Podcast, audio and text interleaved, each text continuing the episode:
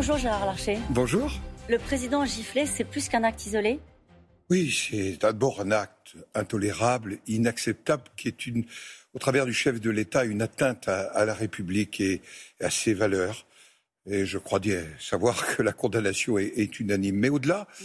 elle doit nous amener à, réfléchir à, cette violence que l'on sent monter euh, dans le pays.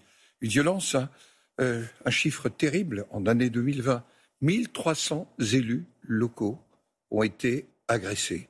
Ils ont été agressés euh, physiquement, mmh. et je ne compte pas les agressions verbales, agressions de sapeurs-pompiers, mais aussi pensons aux policiers, aux enseignants, euh, aux journalistes aussi. Cette réalité de la violence, euh, je dois dire, elle se traduit aussi sur les réseaux sociaux. Quand on voit un certain nombre de commentaires, elle doit nous interpeller, nous les politiques. Je pense que, tout le monde est interpellé. La question, c'est qu'est-ce qu'on fait? Comment on fait baisser la température? Est-ce que c'est encore euh, possible? Par la, à la fois la vigueur du débat démocratique, mais être particulièrement attentif aux propos qu'on tient, ne pas contribuer à cette ambiance qui vise à, à une confrontation. Le débat n'est pas une confrontation. Ça veut dire que vous visez certains responsables politiques, on va le dire clairement, euh, qui de temps en temps sont dans la surenchère. C'était cette semaine, par exemple, quand Jean-Luc Mélenchon explique qu'il s'attend à des incidents avant la présidentielle, euh, ou alors qu'ils, c'est le mot qu'il utilise, hein, ils ont saboté des numéros d'urgence pour préparer la, privation, la privatisation d'Orange, par exemple, ce genre de choses. À votre avis, ça ajoute Bien sûr, mais au climat? Je veux dire, chez Jean-Luc Mélenchon, euh, c'est pas tout à fait nouveau. C'est même euh, assez constant.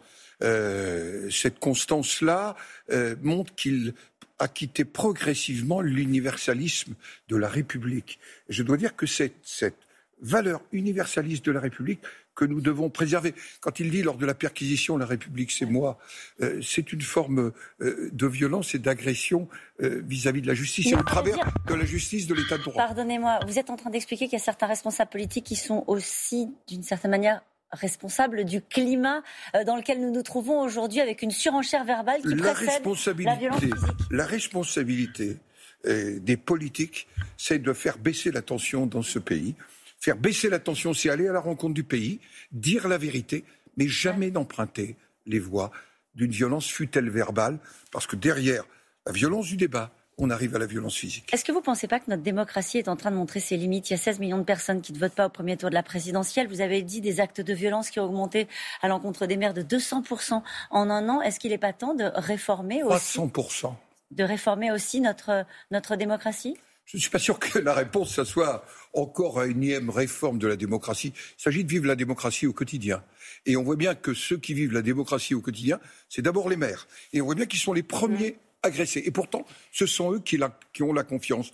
Dialogue, proximité, retrouver un certain nombre de valeurs, réaffirmer que la République, c'est l'universalisme. C'est-à-dire refuser, refuser, par exemple, les replis communautaires.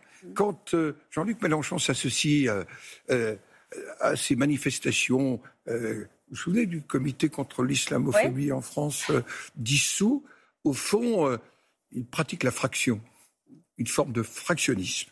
Est-ce que vous pensez que dans ce contexte-là, il faut sincèrement avancer sur une réforme des retraites, Gérard Larcher? C'est un tout autre sujet. C'est lié, c'est lié parce que les syndicats nous expliquent que voilà, on est dans un climat extrêmement tendu et qu'il ne faudrait pas aller vers une nouvelle la colère sociale. Des retraites, elle est indispensable. Elle est indispensable. Euh, il appartient au chef de l'État et au Premier ministre de décider quand est-ce qu'on l'engage. Je voudrais vous rappeler que le 6 mai dernier, rencontrant le, chef de l'État avec Richard Ferrand, il nous interrogeait tous deux sur euh, euh, l'opportunité de la réforme des retraites. Et moi, je lui ai dit, réforme des retraites, elle est indispensable. Elle doit être différente de ce qui s'est terminé quand même assez piteusement en février 2020 sur un 49-3. Ça doit être une réforme paramétrique dans lequel il faut faire de la pédagogie. Et naturellement, paramétrique, c'est quoi? C'est le report. C'est une réforme financière. Euh, non, non, c'est une réforme qui permet demain de préserver le montant des retraites et de ne pas augmenter les cotisations. Il faudra prendre en compte la pénibilité. Le Sénat l'a déjà voté en 2019. En 2020, lors du projet de loi de financement de la sécurité sociale. Ça veut dire que la nécessité de réformer doit l'emporter sur le risque du colère sociale c'est au président de savoir à quel tempo. je pense que c'est vraiment un sujet de présidentiel, parce que le président de la République en avait fait son sujet de présidentiel avec la réforme systémique. On connaît la suite. C'est un sujet dans lequel on doit dire la vérité aux Français. Est-ce que la vérité déclenche la violence? La vérité aujourd'hui, c'est que nous avons 20 milliards de déficit du régime des retraites et que le retour à l'équilibre financier de ce pays passe notamment par une réforme des retraites, mais une réforme des retraites qui doit se faire dans l'équité sociale. C'est compliqué pour les gens qui vous écoutent de dire il y a encore une contrainte financière. On leur a expliqué depuis des mois que c'était l'argent magique, euh, qu'on était dans l'air du quoi qu'il en coûte. et là, on va leur dire il faut travailler plus, pardonnez-moi, pour euh, réformer le système des retraites. Ça va être difficile de faire de la pédagogie, Gérard Larcher. Ils sont en même temps inquiets quand ils voient qu'on a plus de 2600 milliards euh, de dettes. Ils sont inquiets pour leurs enfants, pour leurs mm. petits-enfants.